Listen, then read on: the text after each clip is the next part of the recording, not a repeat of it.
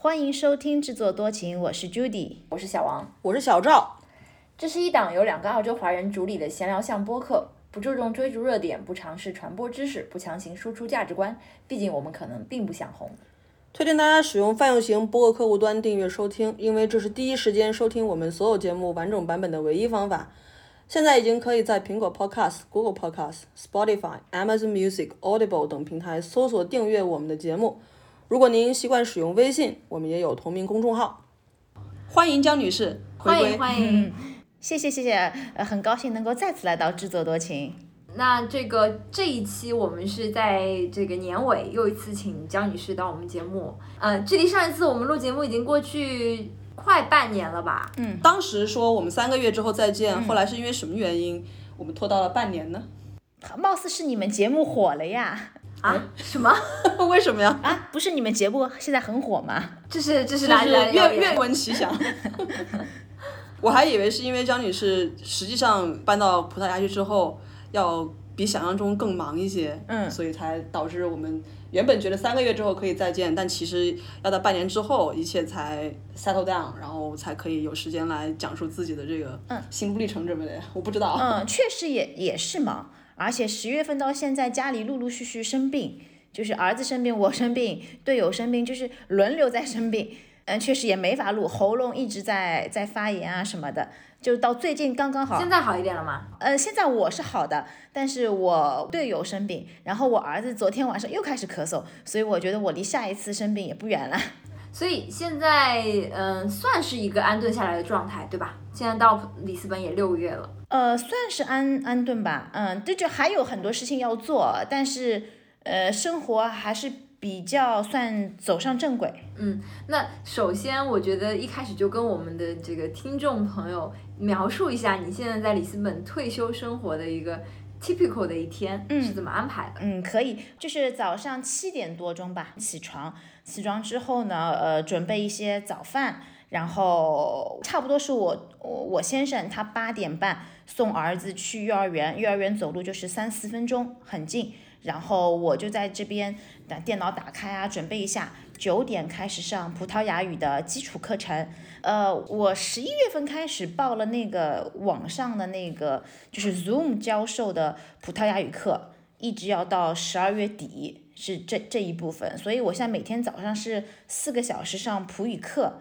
呃，一直上到中午一点钟，呃，一点钟上好之后呢，我就一边看一集综艺或者是电视剧，一边看一边吃点中饭，然后呢，就可能去买菜，也可能就是呃出去一个星期可能有一个下午，我们是会去呃出去闲逛。呃，其他下午就可能就是打扫卫生，或者是再复习复习、做做作业。呃，差不多四点钟的时候呢，我就再做个运动。做好运动之后呢，我就差不多再准备准备收拾收拾，五点多去接我儿子，然后六点半吃晚饭，八点多他睡觉了之后，我再看一会儿电视，然后我也睡觉。其实就很普通，就跟普通人一样，该干嘛干嘛。普通人是要上班的，不对，我我我我觉得这当中还漏掉一个重要的环节，你什么时候看盘啊？盘就是我不用花很多时间，就是下午三点钟的时候，一边在看电视或者一边在做葡萄牙语作业的时候，手机打开，然后看一看，啊，今天不错，嗯，爽一下，带着很愉悦的心情投入到接下来该干嘛该干嘛中，或者是昨，虽不说昨天就比较惨，那就啊。看一下就叹叹叹一口气，但继续在做我该做的事情。看盘这个事情就只是看看而已，就是你现在就是交易并没有那么频繁。活跃。我本来就交易不频繁的，OK，现现在我也没钱交易呀、就现在就是真的就是看一看哦，赌场开门了，自己筹码有多少，然后就默默的关掉，没有办法，没有新的资金补充进去，所以其实也就嗯也就真的不太能交易。你先生的生活跟你大体相同吗？还是嗯，大体相同。他因为葡萄牙语课程是一起上的，只是说，呃，我因为不太喜欢做饭，我也不太做，呃，他可能就是早饭跟晚饭要他说稍微多做一点，嗯那他有时间写小说吗？还没，所以十年前写了一页还是两页，到现在还是一页还是两页。但是你的描述的这个每日安排，跟你半年前跟我们讲的好像比较类似哎，嗯就基本上你当时的设想就是只要把儿子送去幼儿园，每天有八个小时属于自己的时间嗯就可以了，而且你也有在做运动。嗯，对，确实我有在做运动，我希望那个时间能够越来越长。但是我现在是觉得这个普语很难。我一开始学的时候还觉得啊，我不用再复习任何复习，就凭小聪明，嗯，就是小小镇做题家的那种敏感。考那个 A 文第一级是没问题的，也确实考出来了 A 文。但现在 A two 我就明显觉得自己在学一个哑巴葡萄牙语，听力部分跟口语部分就觉得自己还是很弱，所以我好像觉得自己还是要在上课的四个小时以外再增加一点输入。所以现在就是说会下午跟晚上放一点时间在学习上面。你这葡萄牙语课，你是说你有一个什么规定的试要考吗？嗯，对，这个是移民的需要吗？可以说是，也可以说不是，就是说五年以后如果想换成长期的居住证是需要 A two 的。但是如果你没有 A two，那你就每两年每两年就往上去 renew 一下，也不是个问题。OK，但是学好葡萄牙语肯定还是对自己的生活。我觉得为了融入也好，为了以后给自己有一条路可以变成长期居住，或者说是以看报纸啊、看新闻要方便一点的话，肯定还是要学一学比较好。嗯，但是你现在就生活在里斯本，不是应该为了学习要改变这个哑巴普语的这个状态，不是应该到街上跟大家说话吗？对，或者是看当地的一些节目。对，其实是应该，但是我每次跟人家说话，比如说我说了一句，我现在心里想好哦，我要说什么，那是说得出来的，对吗？因为就是心里打了个草稿。但是当那个人回复我的时候，我一个字都听不懂，然后别人就会自然而然就转成英文跟我讲话，就是这个听力很难。呃，你刚刚讲的那种，就是要心里打个腹稿才把话说出来，我觉得是在刚刚我们一开始学英语的时候也是这样的，就是讲话之前往心里要打腹稿。对对对对对，然后临时讲就觉得讲不出来。确定不是因为他学的是巴西葡萄牙语，导致葡萄牙的葡萄牙人听不懂吗？现在学的是葡萄牙葡萄牙语。对，我还情愿自己学巴西葡萄牙语，巴巴西葡萄牙语都说语法跟发音更都更简单，哦，对还有这个讲究啊？就简化了那。不知道台湾国语有没有比我们的语法还要更好？嗯，刚刚讲了语言的部分啊，但就是说，因为我我是觉得里斯本对于大部分的中国人来讲，还是一个嗯比较小众的移民目的地吧。被蒋女士普及之后就没有那么小众了。对对对，之前的话可能是相对小众的一个移民目的地，所以我自己是蛮好奇，就是里斯本它，我当然我去那边旅行过，但是我我不知道作为一个里斯本市民，这个生活是什么样的，而且作为一个目前的阶段来讲是语言还不通的，就是肤色也不同的一个外国人新移民，整个整个融入的过程是怎么样？能不能从就是多个方面跟我们讲一讲，比如说你刚刚就讲到这个语言，现在目前还是语言不通啊。那么这语言不通给你在葡萄牙的生活有没有造成什么困扰？人家是不是因为你不会说葡萄牙语就欺负你啊？嗯，没有，因为我觉得这里的英语的普及程度非常高。就是作为一个游客的话，你会想当然的以为，哦，我是在这个 hospitality business，那人家讲英文呢是很正常的，对吗？但是其实实际居住下来，就平常上门抄电表的大叔，他都会英文。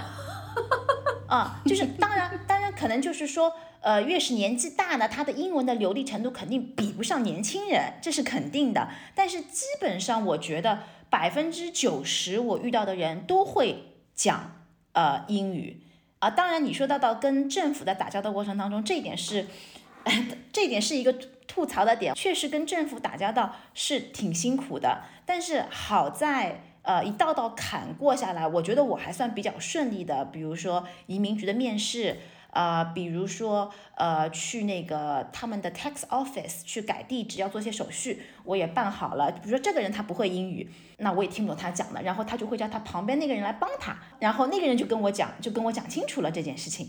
所以我觉得这些都不是问题。然后包括呃所有人都觉得最难的一个。嗯，拿到这里的就是健康号码，就是可以上这里的医保的意思。呃，那个医保的那个号码是所有的来这里移民的人觉得最难的，因为这里的公共医院它有一事儿不如省一事儿，就他不高兴帮你做这件事情。即使我们按照法律来说，我们应该可以拿到那个号码，但但很多人就可能去跑很多次就被敷衍掉。那我也是运气很好，就我就不知道为什么我碰到了一个大姐，她就特别喜欢我，给了我她的 WhatsApp，还还让我在什么她空的时候找她，然后她就去帮我叫他们的前台，那个前台很不情愿的帮我把这件事情办好了，然后大姐还回头跟英用英文跟我说，哎，他们是真的不想办。所以我不知道她为什么那么好，但是她帮我办了这件事情，我还是很感恩。很多人就是这件事情可以排排队排很久，呃，软硬兼施才能拿到。后来他就帮了我很多忙，包括我儿子打那个 meningitis 脑膜炎疫苗，都是他帮我呃打掉的。呃，然后现在最后一道坎快成功了吧？就是我随时随地可以收到呃我的葡萄牙的呃 driver license，就是我是 exchange 的，不需要嗯。做任何的笔头的考试或者是路考，我直接用美国的驾照来换，要去拍个照什么的，那那种人也不会讲英文，然后就是朝南做的态度超差，所有的东西都是网上做的，就是你要做的就是等待，等到轮到你了，你就你就过去拍个照片，就是他态度再差，那又怎么样了呢？就是我的事情还是办好了，所以我觉得我跟官方的机构打交道。我觉得没有那么想象的那么糟糕，但可能是因为我自己的心理准备是我知道会很糟糕，所以实际进行下来，我觉得还行。还有一点就是，我觉得我们中国人比较习惯，态度会放的好，就说我我本来就是觉得我是去求别人的，所以我就是嬉皮笑脸一点，或者温和一点，或者假装不懂一点啊，能不能教教我啊？我什么都不懂，就是摆出那种很。很弱、很很柔软的样子去求别人，但是可能一个美国的人他就觉得政府机构就是要为我服务的，他的态度可能就没有那么的好，那人家更不鸟他。就我觉得是不是是是不是有这个差别？特别是我是女性的话，我不知道是不是说我去求一个大叔，他会更愿意帮我。应该还是有这个原因。所以我听你描述，是不是这里的官僚机构的这些部门的这种公务员？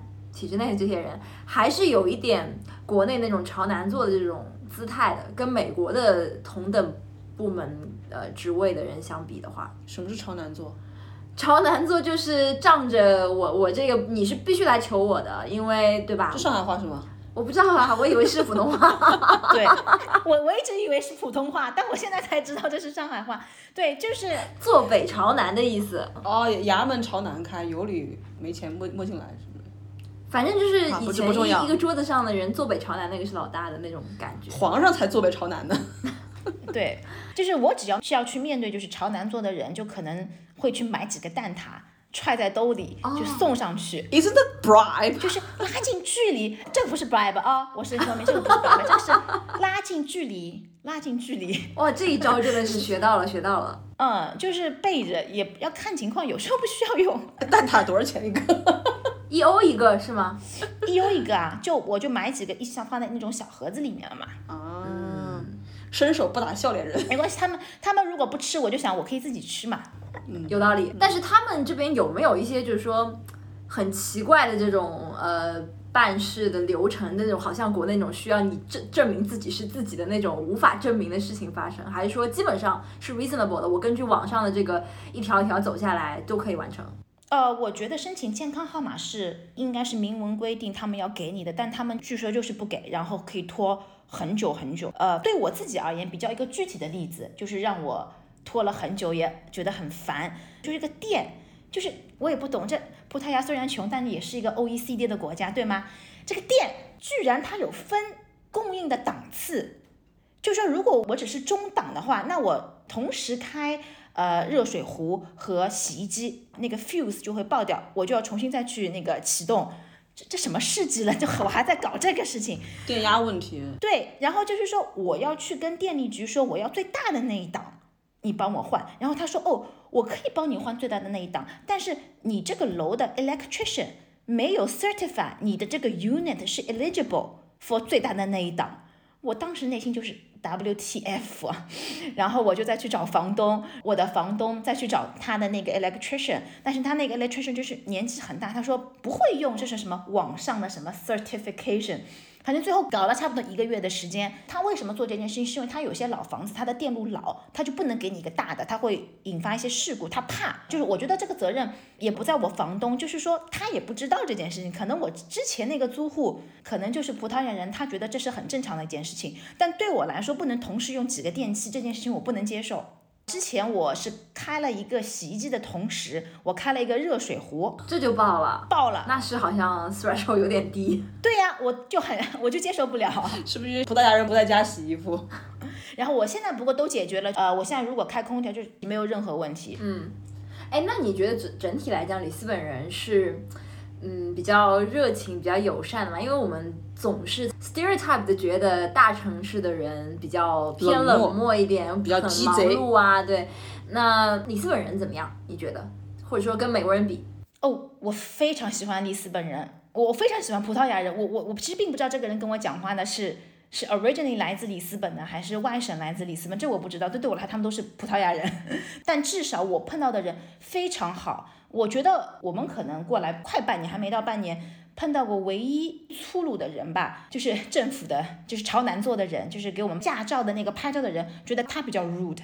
但所有的情形下，我们碰到的人都是非常有礼有节的。没有那种假的那种好，不是那种，是很 genuine 的，是很真的那一种。我我觉得你说的那种假的那种好，就是我在美国的饭店里面就觉得他是为了拿我小费的那种假的好。对对对，是有那种，还有欧洲其他有些国家就不点名啊，就是也是会嘴上说的花好道好你说出来，我帮你逼掉。啊，这样说吗？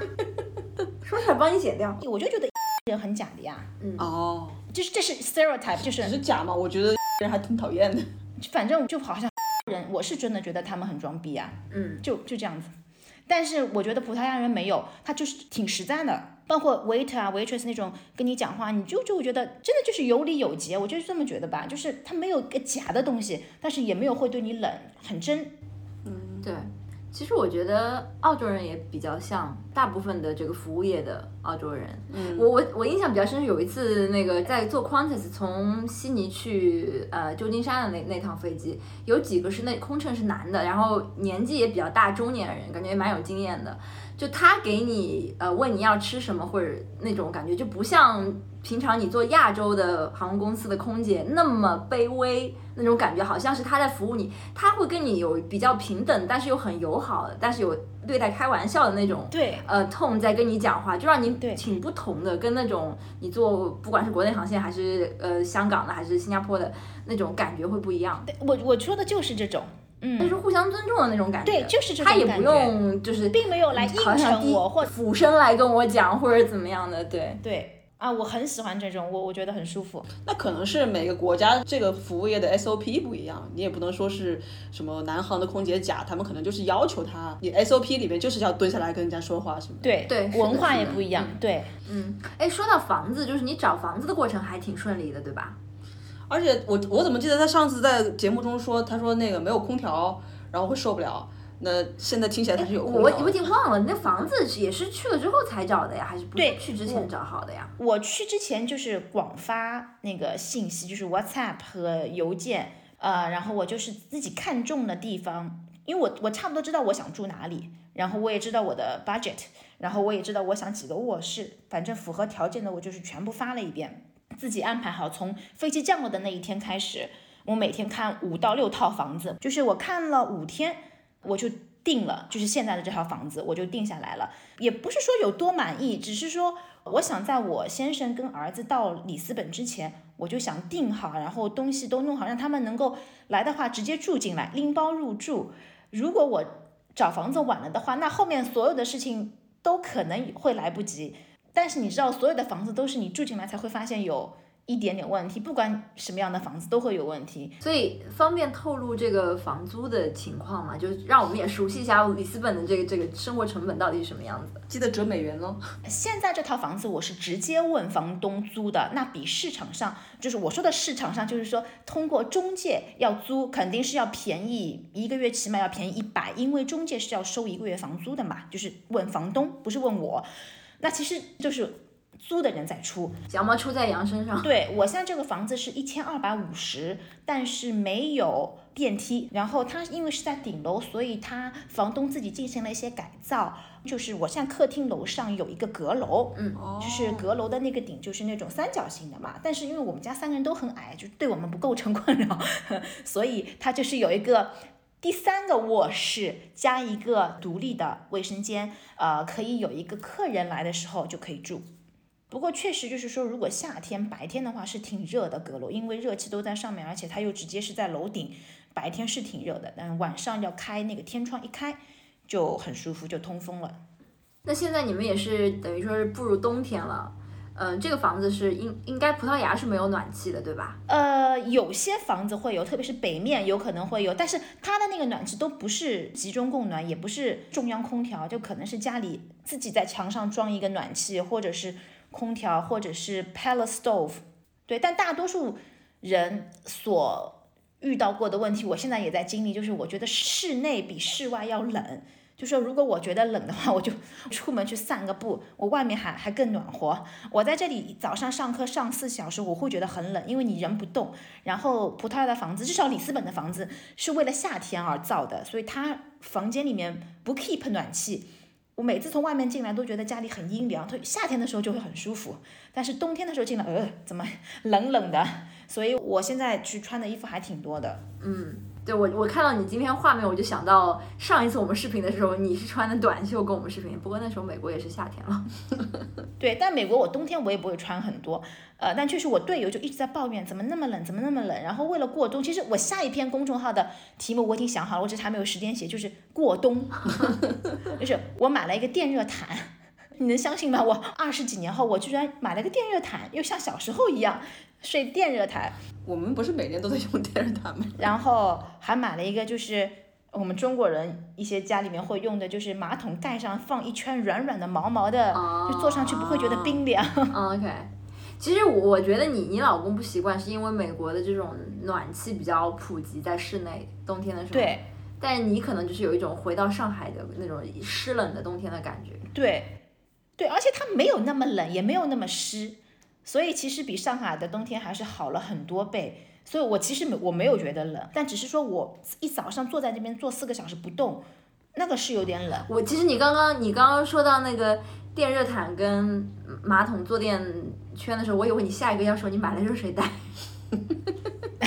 我跟你讲，我很想买热水袋，但是我不知道怎么买。就是我不知道是买那种电热水袋，还是就是橡胶的，就是我们最小时候橡胶的，橡胶就可以了。我看外国人的那个 YouTube，他是建议你把热水倒到那个水壶里面，把水壶带到那个被窝里。我就觉得，哎，我小时候我们家里会这样，哎，是有一个玻璃瓶，然后对我外婆还在外面用绒绒线织了一个，嗯，包在玻璃瓶外面的一个 一个 case。可是玻璃瓶如果在床上爆炸的话，这不是很尴尬吗？没有发生过，没有发生过，而且你就一会儿会儿你就不用再用了。对，就是这是一个目前的那个冬过冬是还好，因为它的绝对的温度真的不低。不低是多少摄氏度呢？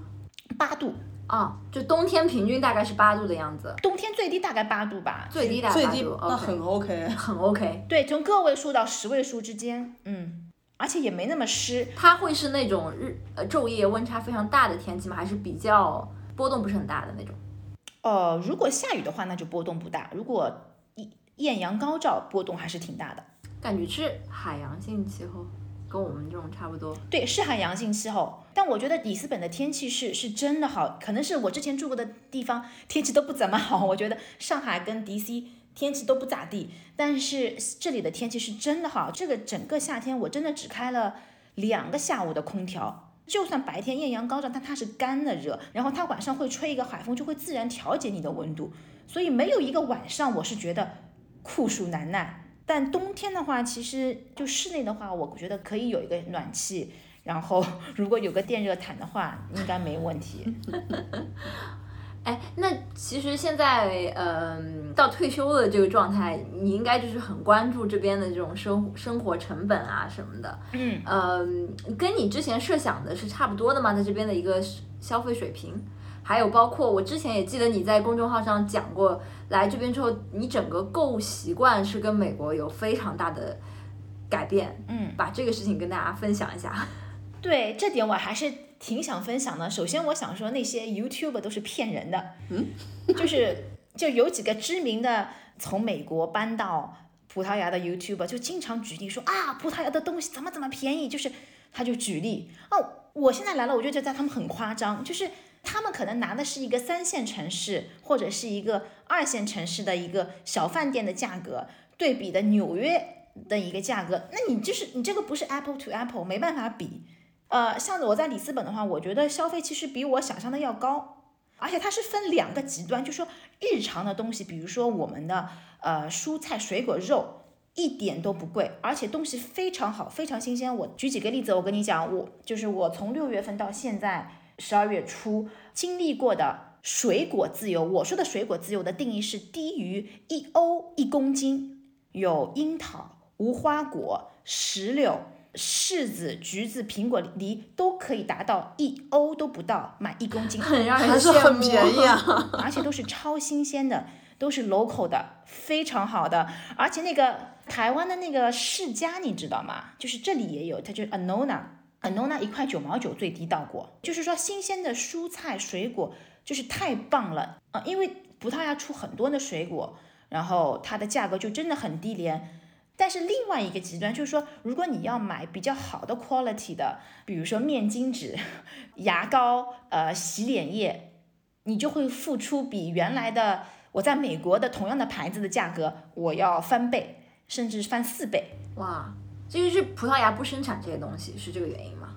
葡萄牙生产，葡萄牙是欧洲的制纸大国，但是不知道为什么它的，比如说面巾纸，如果我擦鼻子的话，那我真的不能接受，就像砂纸一样粗。金刚砂牌儿，那我我那我那我就要找软的，那我在美国用的是 Kleenex，在这边就是不是每个超市都 carry 它，我就不懂了，为什么不是每个超市都有？然后要到比较大型的超市才能找得到那种长方形的那种，而且也要两欧一打包。但是我想想，我以前在美国 Costco 啊，真的是太便宜了。还有同样洗脸的东西，我用的是 Cetaphil 那个，其实是很亲民的一个牌子，在美国对吗？就是 Costco 十刀两大瓶一小瓶，在这里是二十四欧一瓶，哇，那是翻四倍了。就我不能接受，我不能接受。主要是它有这个指定的品牌，那就没办法，找不到平替是吧？对，但是因为我我皮肤比较过敏，但这个洗脸对我来说就是又便宜又好用，就是这是一个例子，就包括同样，比如说浴巾，你如果是不 care 这个浴巾的质地或者厚薄，那你就是比如说超市随便买一条，你也可以不贵。但是如果你想要以前美国的那种 Costco 的那一种，又厚又觉得很软，那你在这里付出的价格就起码是翻倍。所以反正我听了一下，就是葡萄牙没有 Costco 是这意思吗？我 Costco 是举个例子啊，就是说，就是说不仅是 Costco，就是你在美国可以找到你不花很多钱，但是你的东西质量都很好。但在这边的话，就是吃这种 basic 的东西很便宜，非常好。但是如果你要用的东西想用得好，那你就要付出更多的代价。感觉这就是所谓的欧洲穷国，我能感觉到。但总体来说，我觉得就是说我的开销是在美国的一半，因为我觉得很主要就是说这种用的东西你可能不是一个 recurring expense，比如说你买了一个浴巾，你不可能每个月都需要买，对吗？就是这种东西是不是 recurring 的？但是你吃东西，这就是每天每天你生活上都在用的东西。所以这个肯定 cost 是低了，还有就是儿子的那个幼儿园的学费大大降低了。以前幼儿园的学费就是已经是便宜的那个学校了，就是你教会你知道便宜一点，就一千七一个月美金。现在这个学校四百欧，然后课外还帮他报了两门课外课，那个游泳课和跳舞课，每门课每个月收四十五欧，然后一个月要上八次课，因为一个星期两次，所以真的是那是白菜价那种感觉。对，就单单这方面就省了很多钱。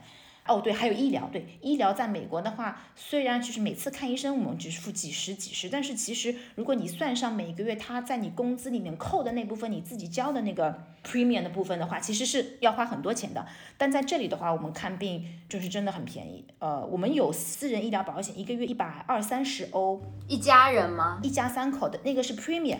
然后，嗯，这边的药。只要是 prescription 的药，不是 OTC，OTC 很贵，by the way，这种比美国要要贵很多。但是如果你是 prescription 的话，那个药是国家补贴的。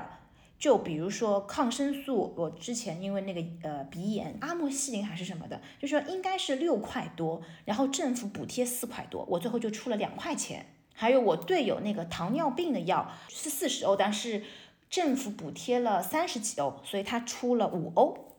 还有我们去看私人医生，每次是自付部分是十二点五欧，但是如果我们愿意去看公立的话，那就是不要钱，但是那个也要排队啊什么的，所以我我队友体验了一次，他去 那个卫生中心说我想看个病，然后人家给他一个号是两个月以后的，嗯，但我觉得可能是因为我们还没有摸清楚这个门道，因为我这里有朋友告诉我他已经是 assign 了一个家庭医生，所以他是一两天就可以去看，我们好像还没有被 assign，我们也不知道这件事情，刚刚现在知道原来有个 assign 的家庭医生会更方便，那次他只是 randomly 跑进去，他说我想看一个医生，所以这个具体的就是。公公立系统，呃，我们还没有摸索清楚，以后再再接触一下。但确实看病这方面真的是便宜很多很多，包括我儿子已经去了两次急诊，我们在美国都没有去，因为太贵了。如果如果不是真的要要 life or death 的话，我是不会去医院的。但是在这里的话，我就觉得啊，天哪，儿子好像得那个中耳炎了，他说他耳朵疼，我就去了儿童医院，给他报了个急诊，然后看病不要钱，然后药的话。乱七八糟加在一起，大概付了二十欧。嗯，而且这种医生护士也都能讲英语，对吧？不会说这个很难。对，这里的医生护士是全部都会讲英语，我还没有见到一个医生护士是不会讲英语的。而且我来了之后才知道，就是说，within 欧洲吧，就是比如说某个国家，它比如说盛产工程师，葡萄牙它是盛产医生和护士，它的很多的医生跟护士毕业的时候都被英国抢走了。啊。为了进入 NHS，嗯，所以葡萄牙的 medical school 的质量非常高，就医这方面不错，非常满意 对我来说。然后接下来我要说我非常喜欢的一部分，就是现在我就是觉得在这里很大的一个生活方式的改变，就是以前在美国一个月去一次最大的超市，每周去一次小超市去补充点吃的东西，但是每次一买就是买很多，然后塞满冰箱，对吗？然后在这里，首先第一点，冰箱、洗碗机、洗衣机。都是比美国小一圈的，当时我就想啊，这个冰箱小一圈，没办法了，这就是这里的现实。我每次少买点，但是后来我发现，我其实用不到那么多的 freezer space，我用不到那么多冰箱的 space，因为我是想到，比如说我现在想，嗯，我今天要做一个糖醋排骨，我就现在下楼，我去旁边的肉店，就是他叫 t a l o 我就去 t a l o 里面买，我今天想吃啥。我去买啥？我为什么要像美国一样，超市里面买一个月？那是因为美国没有马路上的肉店呀。就是我去次超市，我买的就是可能是接下来两三个星期的东西。但我在这里，我买的东西是今天跟明天的东西，我不需要把肉冻掉。回到上海的生活方式了。对，就是完全就是我们小时候的熟悉的生活方式，就每天买个菜或者隔天买个菜，我买的就是最新鲜的东西，我吃光了我再去买，因为就在楼下。我不嫌弃，我就是正好，比如说接送我儿子，那回来就烧上，烧瓶牛奶呀，来一打鸡蛋啊，这种日子，呃，我觉得非常有意思，我非常喜欢。而且我觉得我非常开心的一点是，终于我不用去连锁的地方去买这些东西。我说的那些呃蔬菜水果店啊、肉店啊，呃，包括我要去人家帮我缝个衣服那个裁缝店，就是任何的你想要的小店，这里都有。包括我们上海的那种胭脂店，这里真的有有店，上面就写着 Tabacaria 和 Papelaria，不就是烟和纸吗？什么店？胭脂店。什么是胭脂店？就是小烟店。对，就是小杂货店，它卖烟卖纸。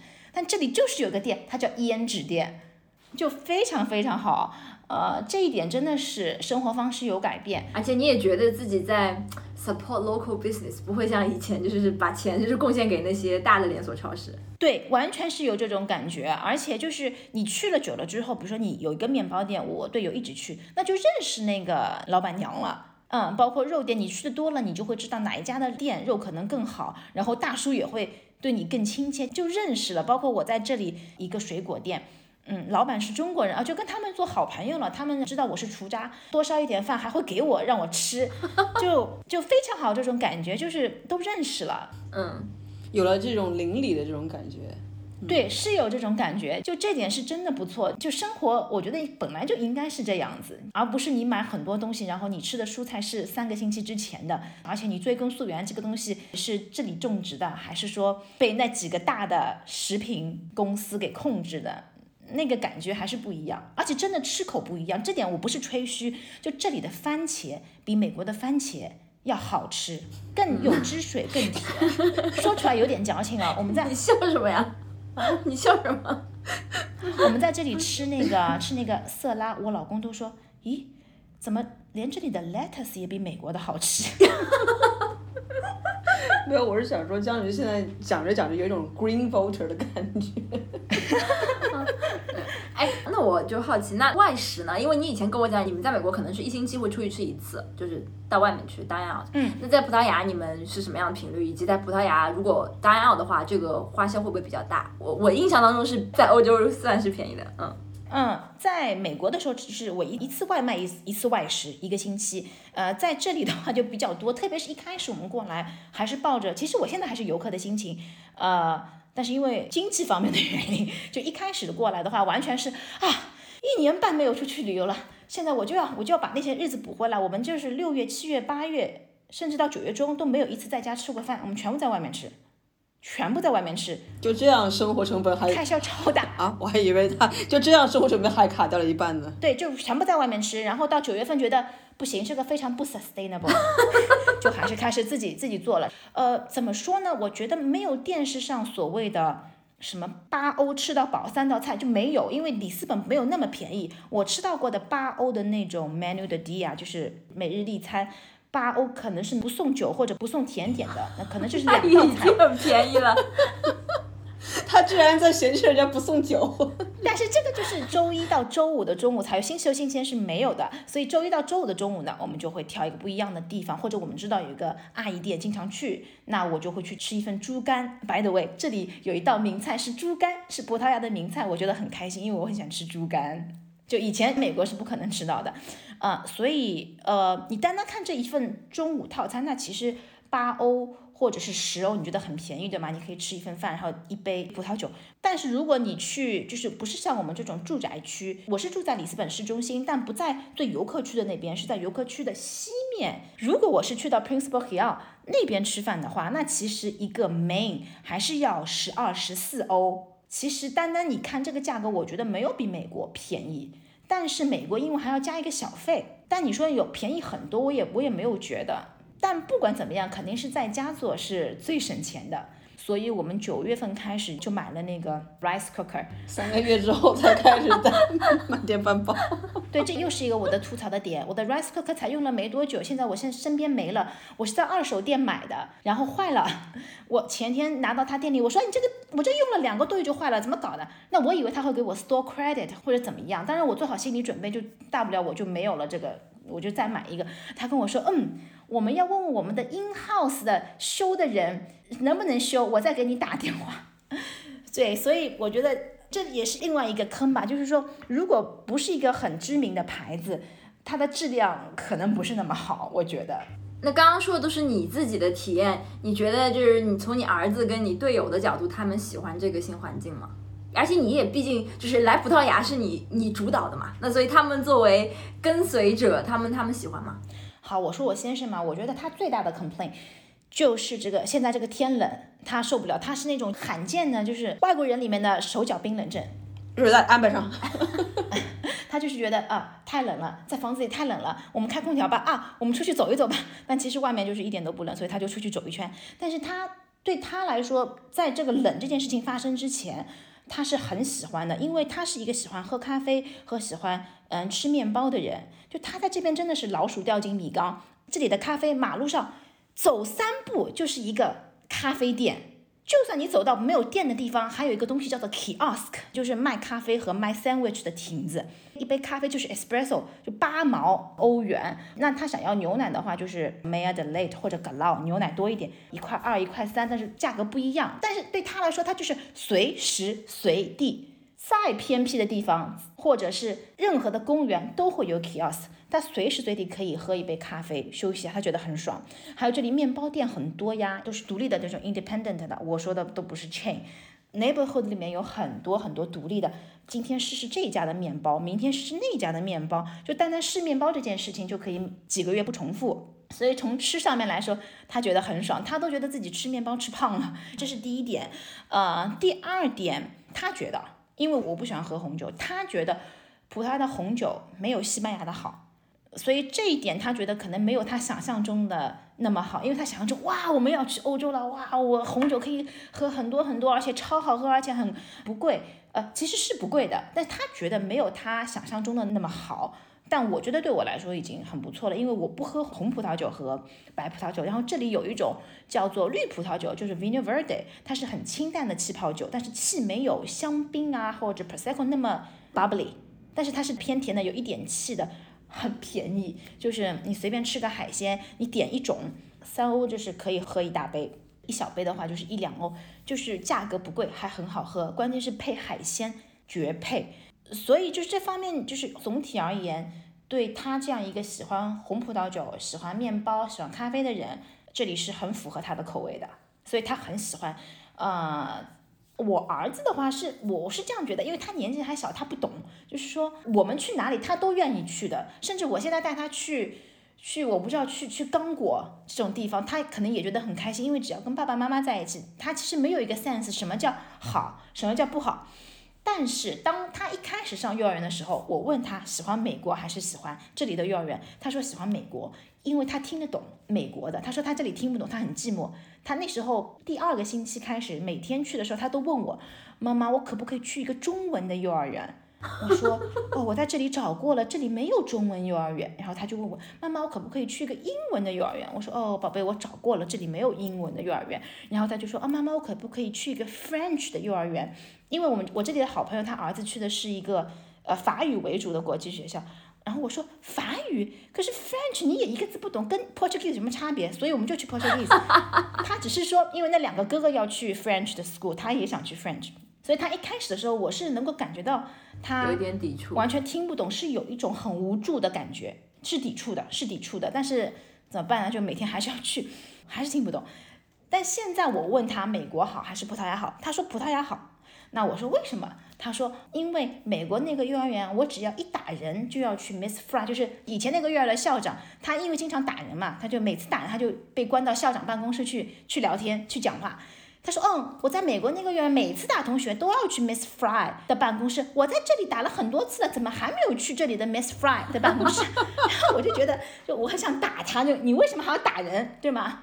然后就觉得很好笑，就他拿这个在比，他就觉得美国的那个幼儿园处理他打人的方式跟这里就很不一样。犯罪天堂，这里就是对小朋友真的是包容的很多。我不知道这是心大呢，还是说。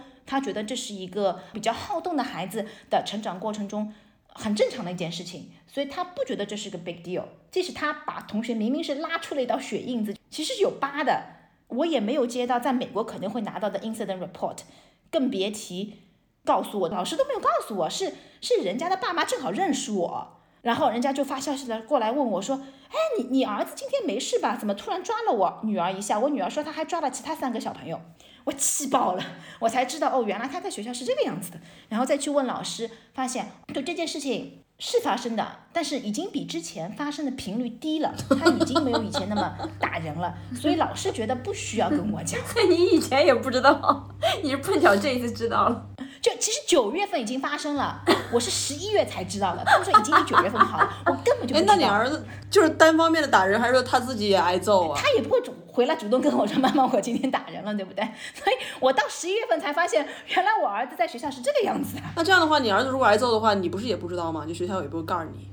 哎，对，其实我是在想，如果他是被挨揍的那一个，我觉得我我是不是会有点不爽？因为现在我们是揍人的那一个，我觉得我没有被通知到，有点觉得逃过了的感觉。但是如果我是他被揍的那一个，每天看到他回来带一块伤疤，是不是内心又是另外一种反应了？不，估计你儿子应该可以制霸吧，毕竟是 Bruce Lee 老乡。嗯，所以我觉得这里的幼儿园跟。至少跟美国比啊，我不知道跟中国比，因为现在的中国的幼儿园又跟我们小时候不一样，对吗？肯定肯定对待这种事情又不一样。但是至少美国是动不动就让你去看一个什么 speech therapist 啊，occupational therapist 啊，就去看你是不是有语言滞后啊，有有没有多动症倾向，就是会会去给你 label。就是我觉得美国的幼儿园有一个很大的问题，就是说，比如说有一千种孩子，九百种 out of 一千种是正常的，只有那一百种是很极端的，你可能是。需要去介入或者做什么事情的，但是在这里就可能他觉得七八百种孩子都是正常的，可能也就那一两百种需要去治疗。但是在美国，你只要是第六百零一种，他就会让你去治疗师。我觉得这也是一个差异。就美国很喜欢去贴标签让你去治疗，但在这里就可能是更多的是 common sense。就美国的幼儿园其实容易怎么讲？反应过度，但这也嗯很难界定它好或者不好啦。其实我就觉得葡萄牙的幼儿园更加像我们小时候的那种国内的幼儿园的感觉，就觉得是比较放养。对我来了之后，就是觉得这里葡萄牙比美国像中国。像了几千倍那种感觉，就是我我觉得我像回国跨了一大步，也不是说是回现在的国家，就是回我小时候的故乡，嗯，感觉跨了一大步。包括这里的就是吃的东西啊，我朋友说是因为欧洲跟亚洲毕毕竟是一块大陆是连着的，所以物产是很接近的。比如说这里我我十月份到现在天天吃。软柿子和那个栗子，他们这里是马路上是卖盐炒栗子，然后商店里就是可以卖生栗子，你可以自己回来切个口，然后炒一炒或者是烤一烤，就是它的物种，我觉得丰富程度真的跟我们国内很接近。哎，你们的狗没跟你们一块儿过去是吗？嗯，我们的狗没有过来，因为它。第一个问题就是说，如果是坐 Portugal 的航空公司飞机过来的话，它呢如果要待在 cabin 里面，就是把它放在那个小笼子的话，笼子加上狗本身不能超过十八磅，从美国飞过来，然后它本身就是超过十八磅了。狗太胖了。所以如果它要来的话，就要把它放在后面。我觉得它这个肯定要 PTSD 的。它是一个胆子很小的狗，如果在这个在一个黑黑的环境里面放个十小时，它疯掉的，这个绝对不可能。第二，它的脖子不是有一个 condition 嘛？我们人是叫椎间盘突出，对吗？它就是它的脖子里面的 disc 肩盘突出了，做了手术，但是这个问题还会产生，因为脖子里面有很多 disc，所以它随时随地会复发，所以它。不可以爬楼梯哦。呃，我当时就知道我在这里住的房子很可能就是没有电梯，而且我知道我第一年是要旅游啊或怎么样的。如果我带他来这里的话，那其实他就是关笼子，有什么意思呢？而且我也不知道我是不是适应的好，所以我开始就是想好了，第一年或者第二年就是放在我小叔子家。但是他那个脖子又复发了一次，所以也是要他 travel 的话，确实是比较难，更别提。唉，如果这个楼梯要上上下下也是个问题，还没有想好该怎么办。嗯，哎，其实讲到葡萄牙，最近经常上新闻头条，是因为说葡萄牙是全世界新冠疫苗接种率最高的国家。说你们现在已经不是现在吧？这大概是三个月前的报道，可能说你们已经没有人可以打了，成人都打过了。对的，所以。从美国虽然很早开始打吧，你上次跟我们视频的时候是六月份不到，嗯，基本上那时候你跟我讲想打的人都打过了，但是美国就是有那么一半多的人死也不打。对，到葡萄牙这样一个接种率很高的国家，因为现在我们还是在疫情当中嘛，就是防疫这方面你觉得有什么区别吗？还对你生活的这种影响？对我的生活影响不大，因为我就是该干嘛干干嘛的那种人，就是对我来说啊，嗯，我的生活不会因为它而改变，嗯，我应该干嘛就干嘛。我觉得比较好的一件事情是，现在这里的小朋友他们是不戴口罩的，但是在美国的小朋友上幼儿园，在幼儿园里面一整天，除了吃东西的时候，他们都是戴口罩的。就即使是两三岁的小朋友，我儿子那个幼儿园，他们都是全部都戴口罩，而且呃，因为疫情的关系，他们会有一些新的政策，比如说呃，一个班级的人就是只能跟这个班级的小朋友玩，我们不会再去，比如说跟其他小朋友会有活动。啊，造成一个结果就是说，好的一方面就是这也阻断了一些其他病毒的传播，所以我儿子去年一年没有生病，保护的非常好。那他现在为什么生病？就是因为啊，一下子又暴露在一个正常的世界里面之后。那很正常，他肯定会生病，然后我们也会被连带 生病，因为他也要更新本地病毒库嘛。那那我们都是连带的，对吗？都是连带的。但是我是觉得说，我们不可能永远生活在一个泡沫里。嗯。呃，现在这里的小朋友是不需要戴口罩的。呃，就不强制带，而且也真的没有人带，所以他们的幼儿园的活动跟以前疫情前没有任何差别，唯一的差别就是说家长不能把小孩送到教室里面，他是送到教室门口。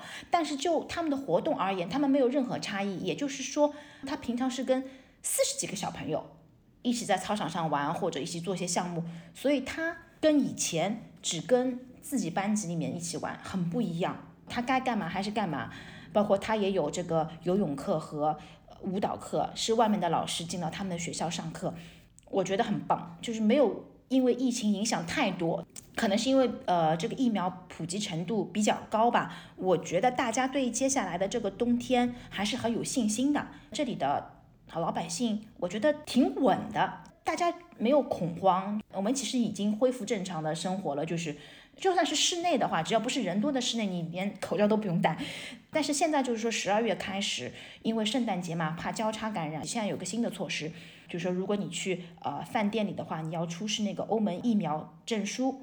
或者是 negative test result，因为去年十二月份他们就悲剧了，因为大家 Christmas 过好之后，一月份又去上班上学，然后进行一个很大的交叉，结果一月份他们有一个医院的那个医疗的资源就是差点崩溃，所以他们现在葡萄牙是规定一月三号到一月十号这一个星期是全国所有人都在家上班，以及所有的学校都关门，所以我儿子一月初会失学一个星期，但我觉得没有任何的恐慌，就是觉得。这是一个 precaution，我觉得我们在这里的生活相对而言很正常，没有受到疫情太大的影响。疫苗普及程度高这件事情还是挺重要的，我也很高兴能够 生活在一个疫苗普及程度那么高的国家。刚刚我们讲的基本上都是葡萄牙正面的一些内容，嗯，接下去讲一点负面的吧，平衡一下。你有什么要吐槽的，或者说觉得到目前为止最大的挑战是什么？嗯，大的挑战肯定也有大的，就是小的的话，吐槽的点就比如说这个马路，就我就随便举个例子，就你来过那个里斯本，你知道就是这个马马路很小，对吗？对，就是都是小马路，就是除了新城反正我是不敢开车的。对，但是问题是那么小的马路了，其实是说好，比如说一边是不能停的，因为就那么小，你还要停个车，你另外一辆车怎么过去？但只要是不在 parking enforcement 上班的时间，比如说晚上啊，还有周末，就是会有人停那么一边，就会影响其他的车通过，他就会怎么样呢？他就会停一半，就两个轮子是停在人行道上。但人行道本来就是一肩宽，只要是在晚上或者周末的时间，我在我们这边小区要出去的话，我就基本上就是很尴尬，因为走走走走，人行道走一半，哎，我不能走了，因为一辆车一半停在这上面。所以我就要到马路上走，所以我觉得这是一个问题，这是一个我的吐槽的点吧，就是说你不该停的你还停，但是这里的人好像就是见怪不怪，就是大家都会抱着一个宽容的心态，哦，你周末停停就算了啊，我也就呃将就一下，我开车的时候也将就，但是我们有一次租车我就刮到了别人的车，然后让我也很不爽，就是完全影响了我们那一次出游的心情，啊，这一点，然后第二个吐槽的点还是马路，它是那种。不是水泥的灰的，它是一块块小石头的那种白的。然后它这里太阳又大，我每天一出去就觉得我已经是不怕晒的人了，但是我眼睛受不了。我觉得我每天都在雪盲，就是你不戴太阳眼镜就觉得这个太阳照在这个地板上再反弹到我眼睛里，就是一片白。我就觉得我儿子再过几年就白内障了，因为他不喜欢戴太阳眼镜。这为什么那么大的太阳要是选这种白色的小石头做地板？然后这种白色的小石头，我跟你讲，冬天下雨的时候就是一个天然的滑坡。我真的很佩服这里的老头老太，就这个本来就是斜坡很多，对吗？但是这个小石头，这摔一跤不得了。但是这里的老头老太就步伐很小，还是可以走得很快很稳。我觉得还挺佩服的。我我都觉得我我要么走得上气不接下气，要么就是我觉得如果有水的话很滑。我就觉得他们怎么就可以健步如飞，也不是健步如飞，就是很稳。呃，但这确实是一个吐槽的点，我就觉得这里不是一个 stroller friendly 的城市，就是有有小宝宝的那些人，确实真的只能背，就是背在 carrier 里面，而且很容易摔跤，它是不平的，不就是有点其实低低高高低低的。嗯，有没有可能这种就是它是几百年来都是这样的，不是说现在铺上去的呀？这个路面。对，我觉得可能是比较老，但我觉得是不是可以慢慢的去改造，因为毕竟很多老人啊家庭住在这里，所以我我觉得是。是可以去改进的一个方面，还有一点要吐槽的，哎呦天哪，我不知道，就是说这里怎么那么多狗狗，嗯嗯，那个主人是不捡的，越听越觉得这个葡萄牙像你的故乡，你说像不像？呃，而且不是现在的故乡哈，就是二十年前的故乡。对，你就觉得你就觉得行不行啊？就是对吧？为什么走在马路上就是时不时的就会看见马路上面会有一点污污，就觉得也很也很无语，就是为什么呢？呃，对，说到葡萄牙跟中国很接近，我还想到以前在中国做体检，啊，小王肯定记得的，就是那时候我们公司安排的一个外包体检，在叫慈铭，然后每个人拿到体检的结果都是各种结节、各种增生，感觉好像自己有一身的毛病，但是到了美国。就觉得啊自己身体很好，这个也没有，那个问题也没有，而且每年体检也非常的水，就是听听心脏，听听血压，问你很多问题，然后敲敲你的膝盖，我也不知道敲了干嘛。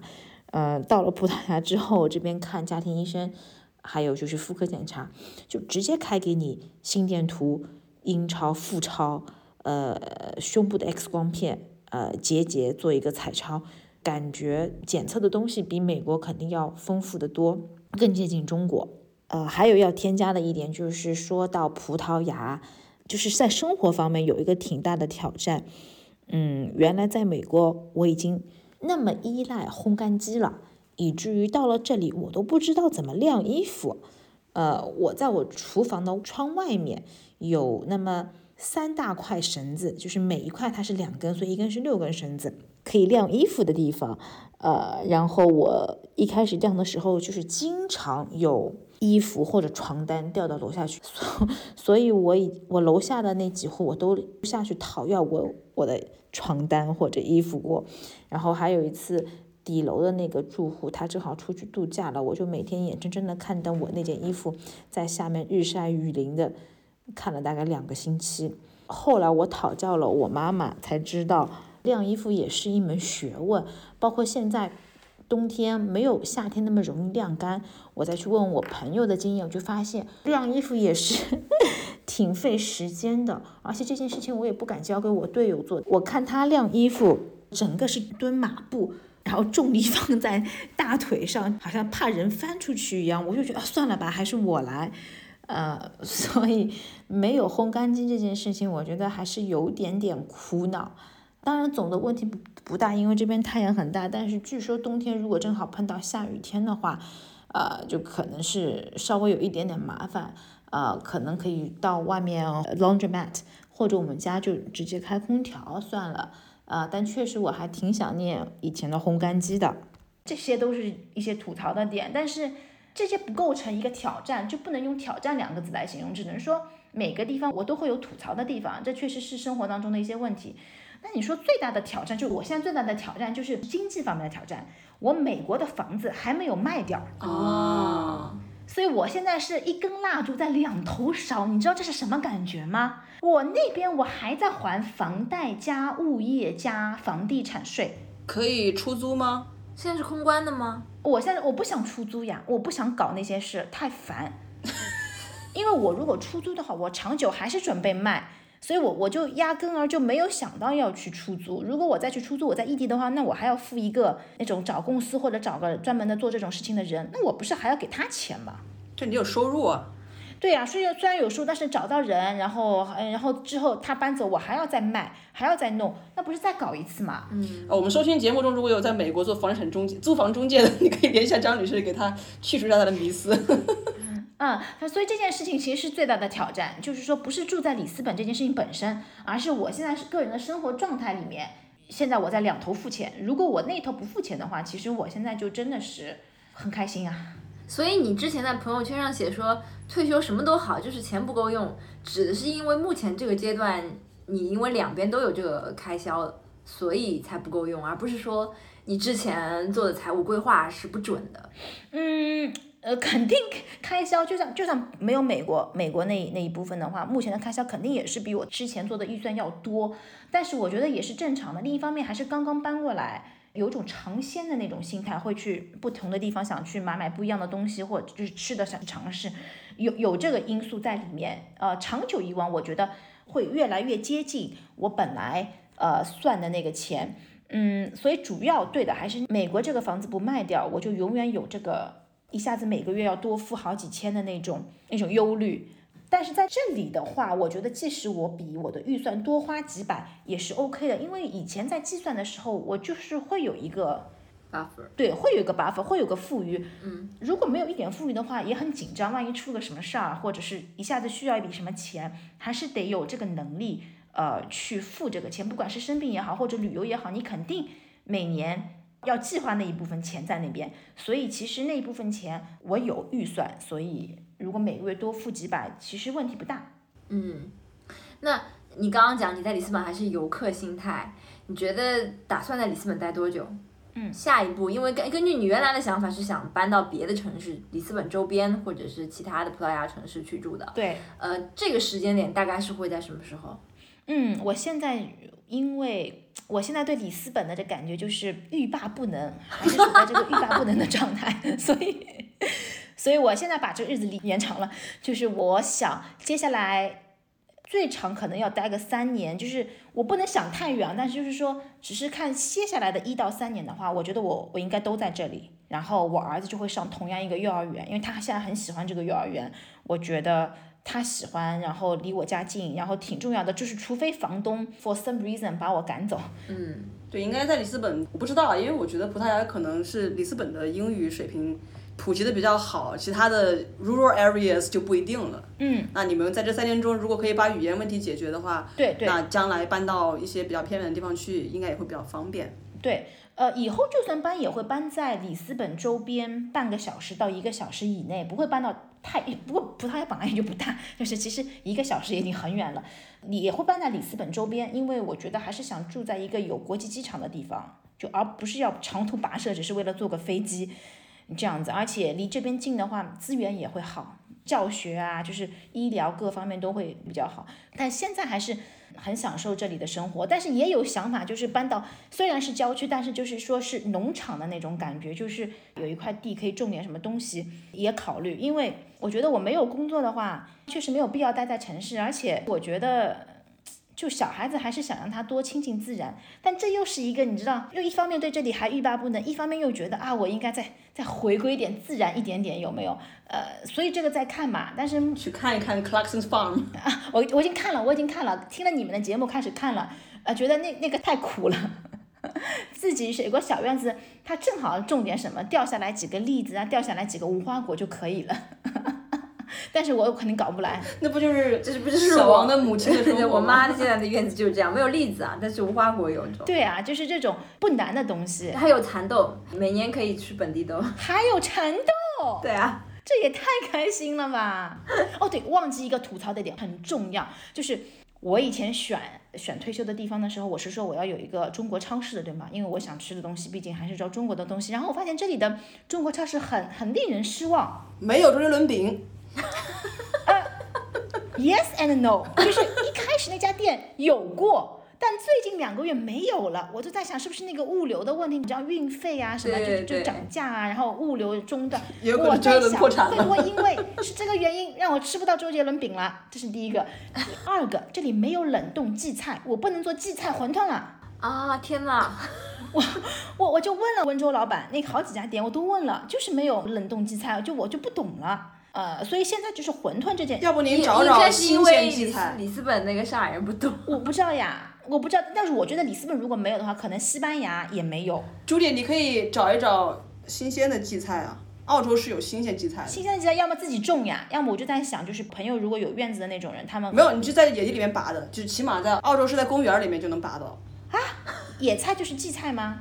呃，就是长沙话叫地菜。但其实就是荠菜，在公园里边就有。我在澳洲拔过好几年。啊，是这样。我这里有个朋友，他有个院子，他说其实这个东西，他觉得他的院子里可以有 similar 的东西。他说他可以之后试试看，然后给我一点。但我觉得总体而言，就是对这里的中国超市稍微有点失望吧。我的期待当中应该是更多的东西。嗯，不过。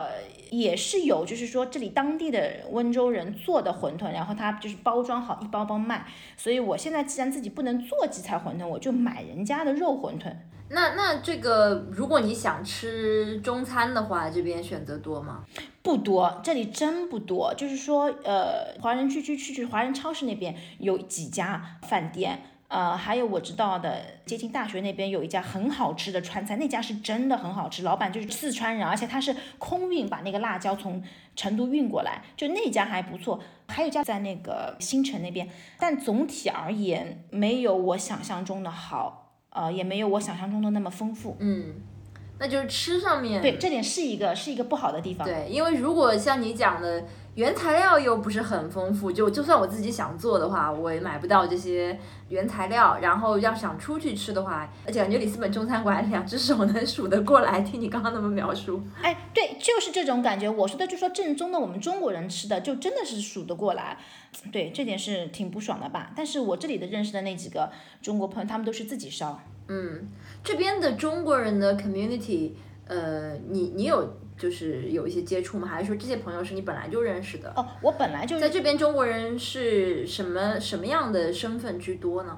呃，如果是开店的话，就不管是开饭店啊，还是超市，哦，这里很多的店是那种感觉就是义乌的一个缩小版，呃，小义乌城，就是跑进去就是有买义乌的各种东西，也是温州人开的，就这些店。也有福建开的，就是分两派吧，就是跟西班牙跟意大利一样，呃，但是我这里的朋友呢，我之前就认识，他是北京人，他就住在我现在这个小区走五路五分钟的地方，所以我们是邻居。然后通过他呢，又认识了一个中国朋友，然后非常有意思，我居然在豆瓣上认识了三个。里斯本的朋友，就是他们看到我写的日记之后，他们就发私信给我，然后我就说啊，我们认识一下吧。然后这三个朋友都非常有意思，都是女性，然后我们也都认识了。有英国过来的，也是因为 Brexit，他不想待在英国了，那就在 Brexit 之前赶紧的啊。还有就是一个留学生，然后还有就是一个一直在欧洲发展的小姐姐，呃，好像至少我这里没有像我这样子是退休过来的，但我相信就说可能在。放宽一点，比如说卡什盖是，比如说在里斯本的郊区是一个比较富的国际学校比较多的那个郊区，就可能会有一些中国人。就比如呃，我前面说的那一家川菜馆，他老板就是国内做生意做得很不错，他就想换一个环境，然后呃两个孩子上的是美国学校，但是那个我就不知道他们那个圈子的，我这边就是这样子。那那我还有一个问题，就是在在葡萄牙会不会有种族歧视啊？哦，这个种族歧视这件事情比美国要好很多很多。就是我觉得这里的人，他不 care 你肤色是什么样子，就是我不觉得我被 treat differently。就是我我跟人家讲话，就是该怎么样就怎么样，我并没有觉得因为我是中国人会怎么样。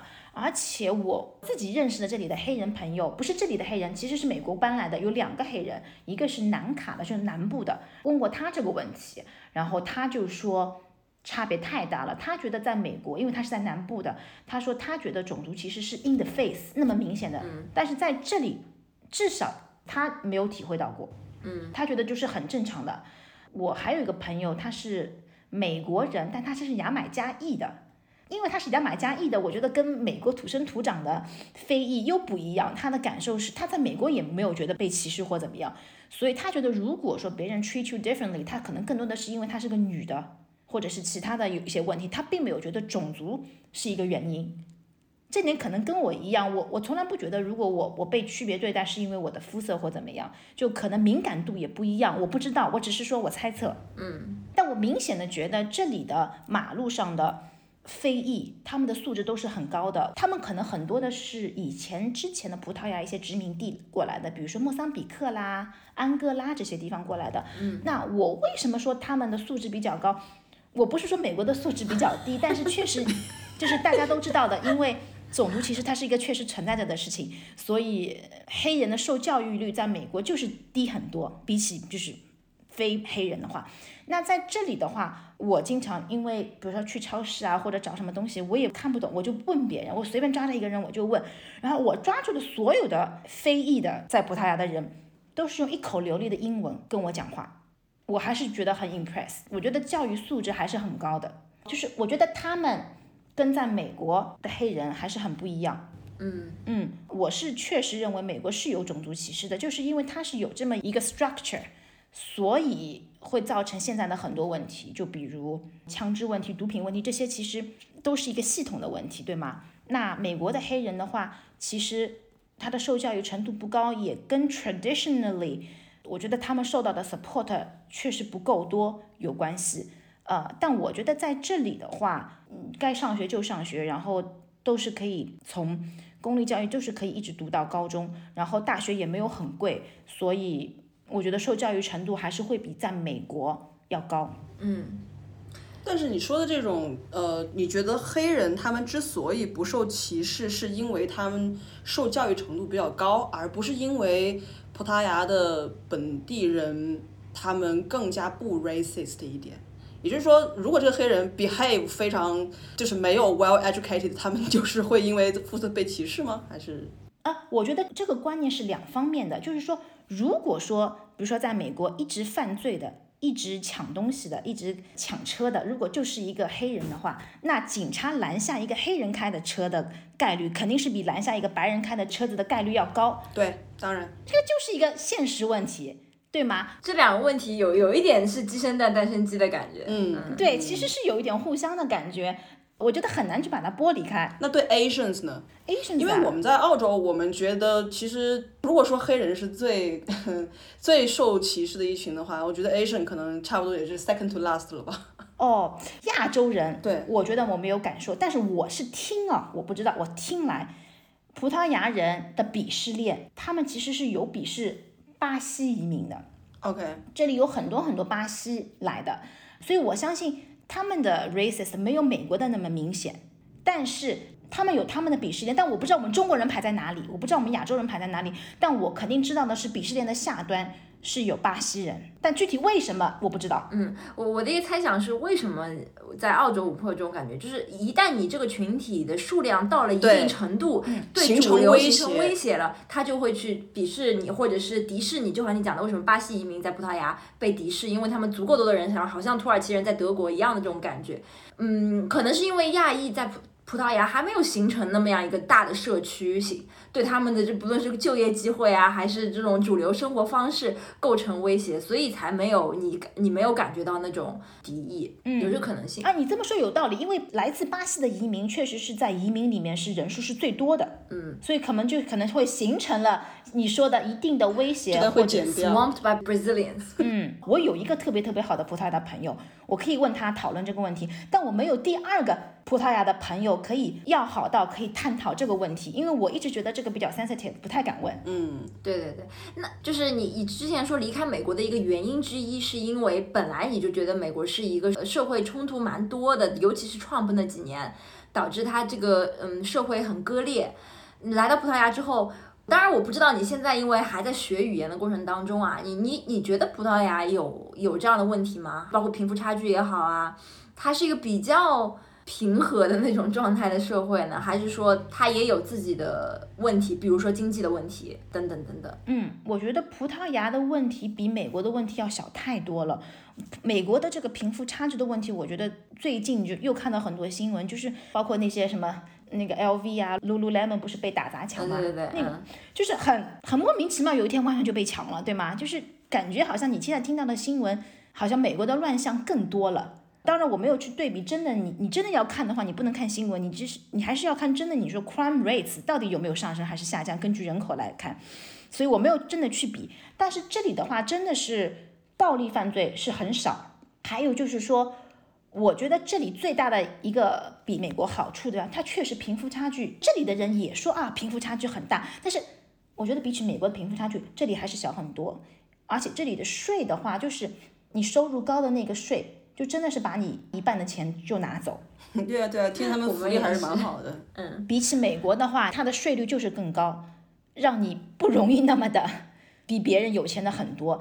然后第二点就是这里你们知道的呀，Welcome to Europe，对吗？就一天到晚 strike，啊，地铁不能坐啊？为什么啊？今天地铁员工说他们工资太低了，他们 strike。再过两天，你今天要早点去机场，如果你有飞机的话，因为机场的员工也是 strike，啊，他们觉得他们收入太低了。公立学校也是一天到晚 strike 啊，教师收入太低了，我们要 strike。嗯，知道就工会嘛，对不对？欧洲就是这样。但是你说工会不好，他们 strike 是会对生活造成问题。但是我们就是需要争取自己的权益啊，所以就是对我来说，欧洲还是比较符合我的三观的，就是要公平，相对的。对，对我来说，我觉得这是一套比较好的制度。我们人不应该是在一个 rat race 里面。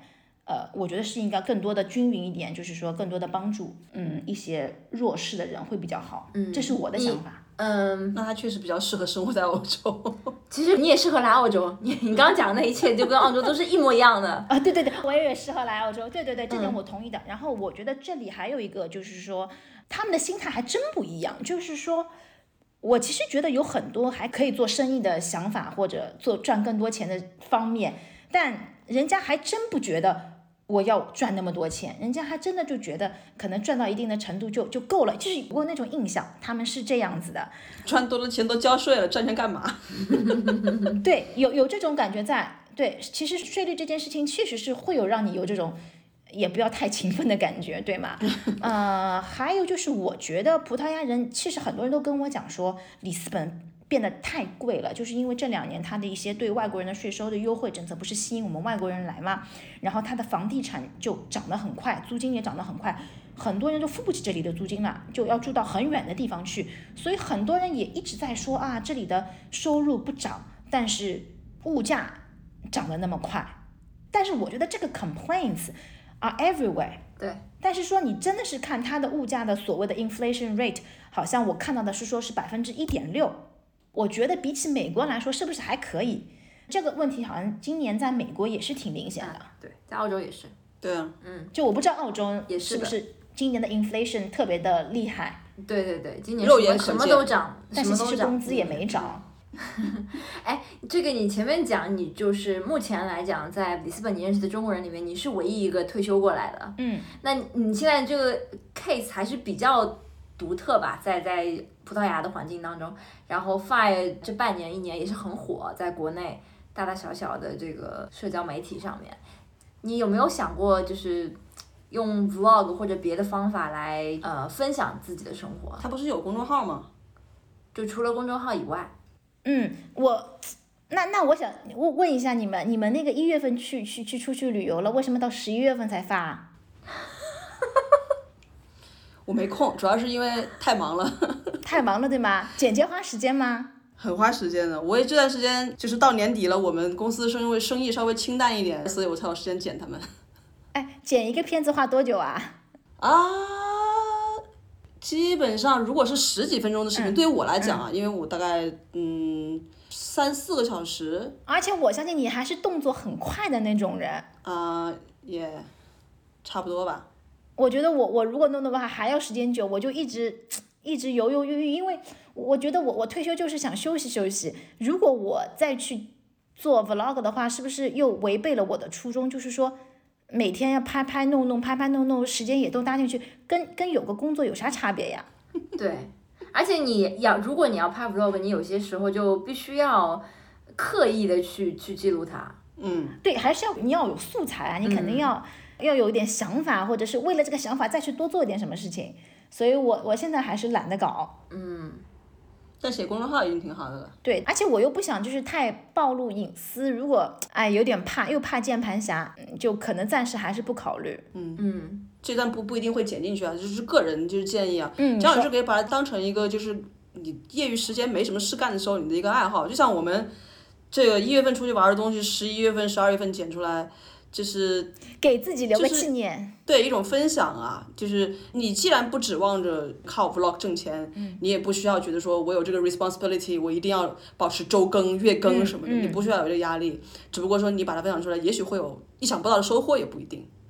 But anyways，我只是说你不把它当成一个事业来做，只是为了在自娱自乐的，不是自娱自乐啊，就是说自我记录的这个同时做一个分享的话，不需要有那么重的责任感。就是说，完全就是自己回头过来看看的感觉。因为你现在如果比如说你要是发布的话，它会有一个长尾效应，嗯，就也许你会在 I don't know，呃，半年、一年、两年之后，会有人因为看到你的视频被你 inspire 到，嗯，然后过来跟你互动什么的，哎，这是的，这是蛮好的。这也蛮好的呀，因为我觉得听起来你的生活很有意思啊。比如说你说的那种小石子儿那个路，嗯，我就很有兴趣看啊。就搞不好人家葡萄牙人是有这种足疗的习惯，脱光了这个这个这个这个鞋，对吧？脚底按摩，促进血液的流动什么的。你你你的这些疑惑，你的这些吐槽，其实都可以拍视频记录下来，就是 it's just for fun。就不要去介意是不是录了谁的脸，录了主要是自己。我建议孩子啊，你还是脸给他稍微不放糊糊一下，哎可以自动。我说只要是这个脸的都给我马赛克吗？啊。那这个等一下，我们先录一个结尾，然后我把那个录音关掉了，你们再讲这个事情哎，好的，好的，好的。嗯嗯，今天就非常感谢江女士又抽出这个宝贵的周末探索里斯本的时间来跟我们聊天。嗯，反正我们都觉得你你现在的生活就是嗯很有意思，很令人羡慕。很令人羡慕。对对对，谢。谢谢谢。对，我也觉得你你吐槽的这些都是小事啦。嗯，对对对，是小事，就是真的小事。对，跟你刚刚前面讲了这么多有趣的这个里斯本的一面相比，都是小事。嗯，所以嗯，欢迎你们随时来找我，我有一个阁楼可以给你们住。哦，好的好的，行行行，对，等到疫情开放之后，或者是我们的听众如果有在欧洲可以去里斯本的话，可以去找江女士切磋一下，搞不好江女士可以嗯，可以联系我，对公众号。定制陪游什么的。好呀，那如果大家对江女士的这个葡萄牙的提前退休生活有呃更多的兴趣，想要跟江女士直接互动的话，可以去江女士的公众号。嗯，三十七岁的目标是 fire。对，然后我们也会把 Judy 的这个微信公众号放在我们的这个 show notes 中。那非常感谢江女士，我们今天就聊到这里。江女士跟大家呃有需要托付的，可以跟大家先呃，说。我没有什么好特别想说的，我就是希望这不是我最后一次上你们节目。啊，肯定不肯定会不是最后一次 肯定不会最后一次。嗯，好嘞，那我们今天的节目就到此结束，下期再见。再见，拜拜。Stay tuned。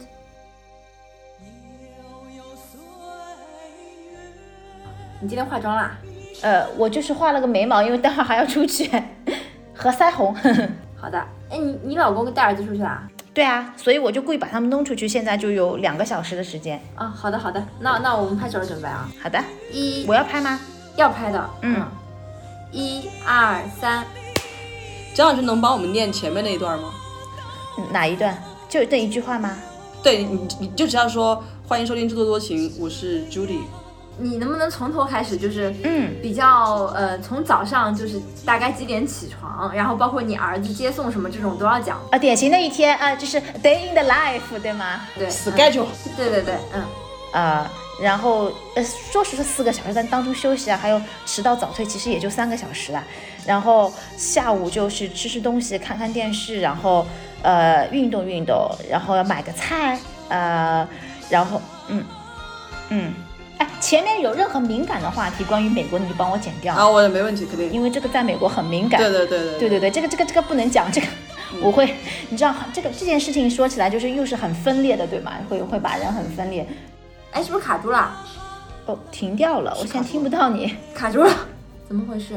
这是不是听得见吗笔记本的另外一个问题，网速不够快？哎，他退出了，他好了，啊嗯，回回来了。哎，没声音了。哎，没有声音吗？哦，好了，啊，好了好了，继续。哎，刚刚问题听到了吗？三十七岁的目标是提前退休，哎，是是这个吗？我自己的，不是不是不是，我现在发现一件事情，再过再过啊一个月，我这个名字就要改了，因为我不是三十七岁了，哦。哦。我明年可能要改了，要